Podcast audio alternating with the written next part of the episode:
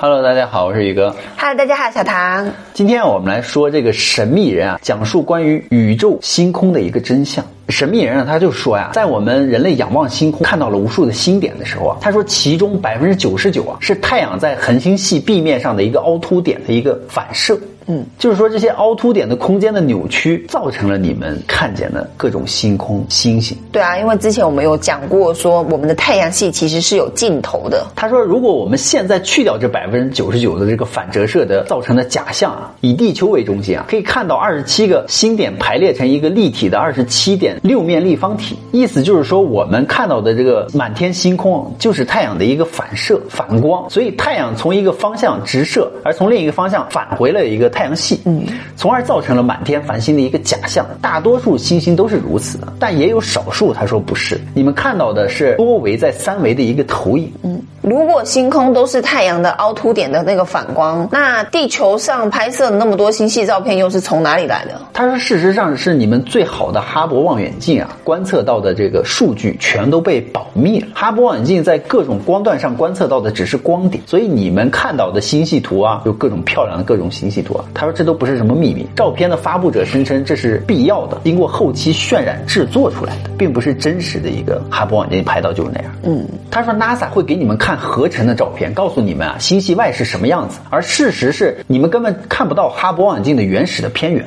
没有任何的原始的哈勃望远镜的照片被发布了出来，你们所能找到的全部都是经过合成的，而合成的照片，任何一个人都可以制作出来。你们的文明的宇宙观测已经成了哈勃天文学家的一家之言。嗯，这种技术垄断造成了你们真正的对太空一无所知。惊讶的是，你们在网络上找不到任何合成之外的星空的照片。嗯，更为惊讶的是，你们对这些合成的照片竟然没有一个人质疑。肯定不会质疑啊，因为从小到大都是这么看的。那真实的星空又是什么样子？真实的星空，他说天上啊，基本上就是黑的。有的时候，你们的这个哈勃望远镜的那些天文学家，他们对这个镜片上所拍到的东西感到困惑，因为他们不知道拍到的是什么呀。黑白底片显现的怪异的东西，一片是星空盲区，或者是一片类似于星空上的污垢，类似于水粘在纸上干燥了后的那个样子。嗯，或者是星点偶尔出现一条横线发光点。而他说，这个二十六个星点就是你们临近的四维矩阵的二十六颗恒星的投影。嗯，但是如果你们驾驶飞行器啊，向它们飞行啊，则永远不会到达那里，因为每一个恒星都是一个三维圈，无数的三维世界组成了四维矩阵。四维矩阵组成了你们旧的宇宙观中的星系，那么六维星系中就有无数个四维矩阵。头好疼啊！意思就是说，一个三维圈啊，就是一个恒星系统嘛，嗯，也就是我们太阳系嘛，类似于。那么四维矩阵就是有无数个太阳系组成的。那么再往大了扩，就是六维星系中就有无数个四维矩阵，就相当于其实也就是说宇宙是多大，也是一个概念嘛。那所有的天体都是螺旋状运行的吗？他说这是你们对太阳系围绕银河系旋转的一个想象图，想象轨迹是这么螺旋的。但是加在一个银河系围绕其他地方旋转的轨道，轨迹又会变成更复杂的一个形状。只是银河系不是你们从星空所看到和理解的样子，那只是一些三维的投影而已。那超大月亮又是怎么一回事？他说：“注意月球啊，如果有信息表明其变大或者是变小，就表示你们的星球啊要有地震发生。”那木星有可能变成第二个太阳吗？他说木星啊是气态行星，难道你们想要引燃这个木星，引发这个聚变反应吗？所以是不可能的嘛。呃，那在我们的科学里面预测到木星有类似太阳的聚变，会自己发光，因而推断木星会成为第二个太阳，这是真实的吗？他说那是木星内的这个雷电电离反应引发木星的聚变，你们没有这个技术，所以以地球为中心啊，你们可以在各个方向就观测到阿卡斯域。阿卡斯域就是在三维投影中的宇宙背景的辐射之后的阿卡斯域外组成的宇宙界，你们的物理层面已经观测不到，就是我们是被框在这个阿卡斯域内的，就好比之前我们讲过那个，我们是被框在这个太阳系内的，嗯嗯，出不去的。哦，他给了这个框框一个名字，因为你们只能观测到属于你们的阿卡斯域内的这个三维投影，也就是宇宙微波的背景辐射，你们在这其中。一个星系啊是一个三维圈，无论你们从何方向突出去，将会从另一个方面绕回来。就是你们永远出不去。你们看到的星系啊、星团都是其他矩阵的一个投影的面。你们看星空，就好像你们比喻的那个故事，二维人看到了三维，只看到了接触到了三维的一个面而已。嗯，你们从三维太阳系圈中向外看，就看到了四维的一个面而已。永远只看得到一面。对，除去银河系外，你们看到的一个星云是世界创造时代的一个残留物。星云没有你们天文学家谈论的那么远那么大，就在你们的恒星系内，距离恒星系壁不远。木星和土星这两大气态行星啊，就可以看成是凝结起来的那个星云。所以他就说，你们哈勃望远镜所拍到的星云的原始的样貌就是这个样。其后他们就将这些东西啊，就定义成你们宇宙模型中的星云。这已经就形成了你们天文学家的潮流与潜规则。所以天文学家为了名誉和研究经费啊，就努力将拍到的东西合成所谓美丽的星云图，嗯，并给予所谓的科学解释。自己自导自演。最开始世界弥漫着玄无创新的精神，最基本的玄无创新是源于原子颗粒，一部分根据玄无规划者的本。能选择啊，就组成了你们的太阳。那么一部分啊，就组成了星球，还有一部分没有被利用的，就漂浮在旁边，就形成了星云。所以你们看到的星云是你们世界空间臂膀旁，就是漂浮的玄无精神创新的剩下的那个边角料，就是形成这四个星球剩下的边角料。所以大多数凹凸点就聚焦在地球，而导致你们就看到了美丽的星空。所以九大行星啊，每一颗行星上看到的星空都是不同的。他说，如果你能够上去的话。这就是为什么当初不是有流传，他们上了月球之后，在月球拍的照片上就没有星空。哦，他说九大行星啊，引力场半径外就很难看到星空，都是黑黑的一片。这也确实是，登月的照片上就没有星星，因为没有聚焦。还有一种星云是凹凸点密集呈现，大小不同啊。相对于在地球上的聚焦的位置，就使你们得到一种类似于银河系外的星云的那种感觉。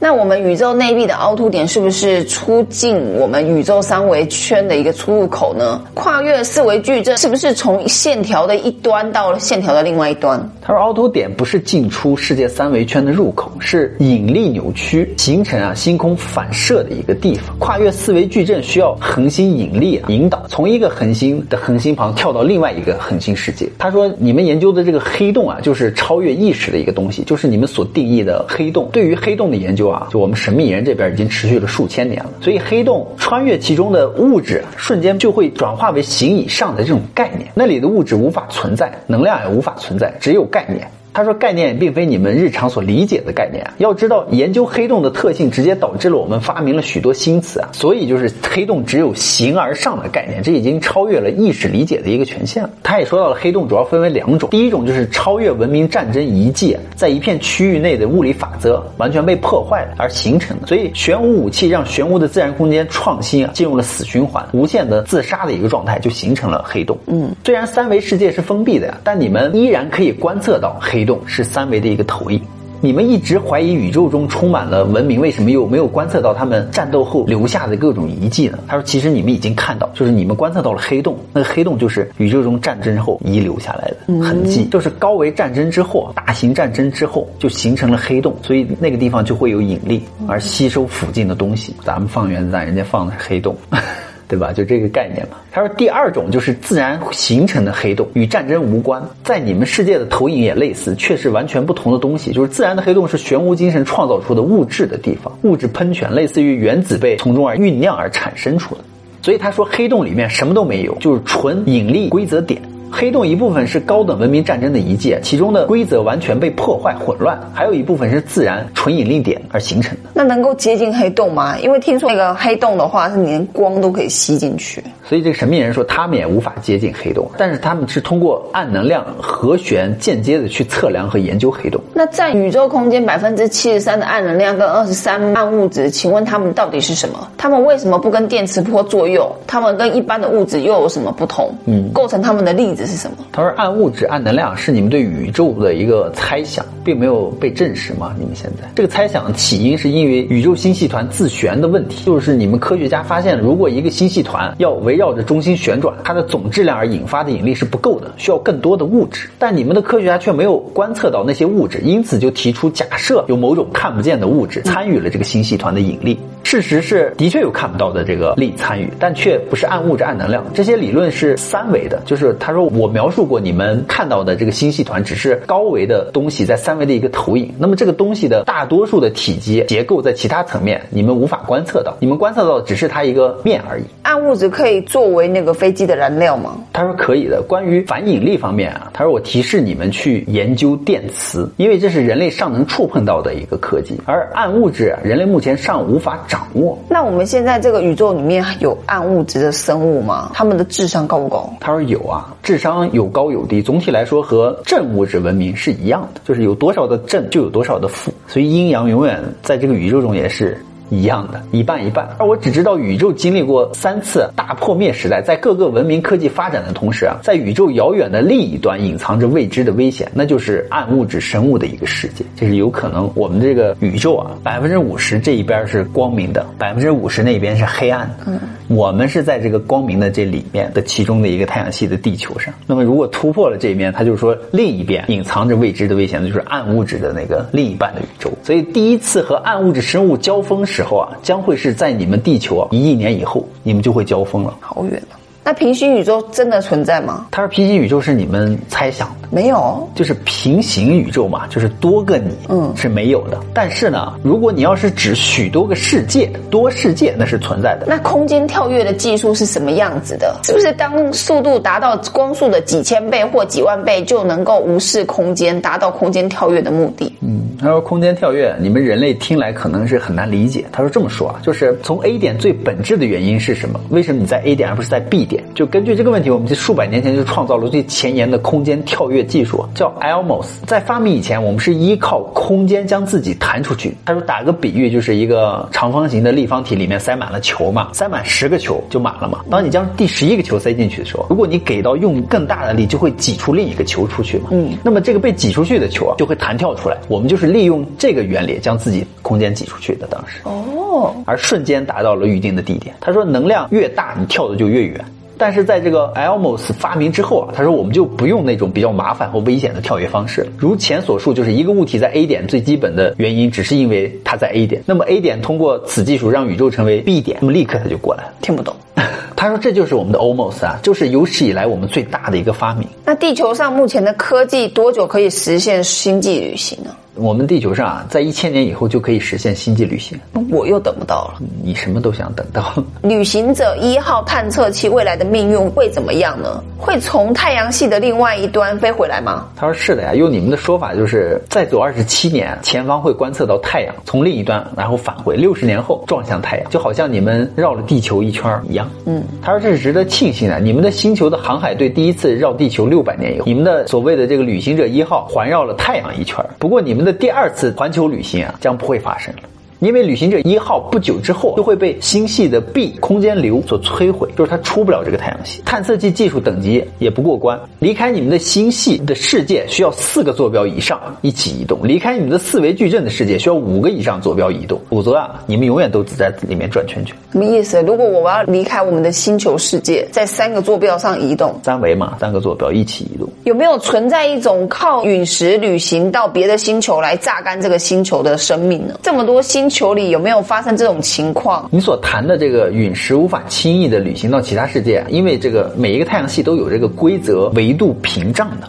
否则，总旋世界早已经被这种东西就吞噬了。也就是说，不可能借助这个陨石而去到其他的星球，因为有侵略性的文明啊，都还在三十度旋度以下，他们的技术造不出啊，就是可以突破这个屏障规则的各种载具。而三十旋度以上的生命啊，已经进化的较为先进了，所以他们也对低等文明啊就没有任何的兴趣了。就好像你们啊没有兴趣去建造一种机器去占领全世界的蚂蚁窝是一样的道理。对啊，对。因为你们整个之间的意识追求都已经完全不同了，不同的层次了。嗯，所以高等的文明也不会来占领你，没有意义。低等的又来不了。对。那质子跟光子是怎么分割的？他说质子可以用你们原始的方式直接撞开，就是我们那个对撞机嘛，在欧洲的那个。光子分割变成能量，其本身就是能量和物质中间体。嗯，那电子是怎么样围绕原子核运动的呢？他说在你们的定律里面，它就是一直消失出现，消失出现，消失出现，就这种。他说你们不是正在改变地球的规则吗？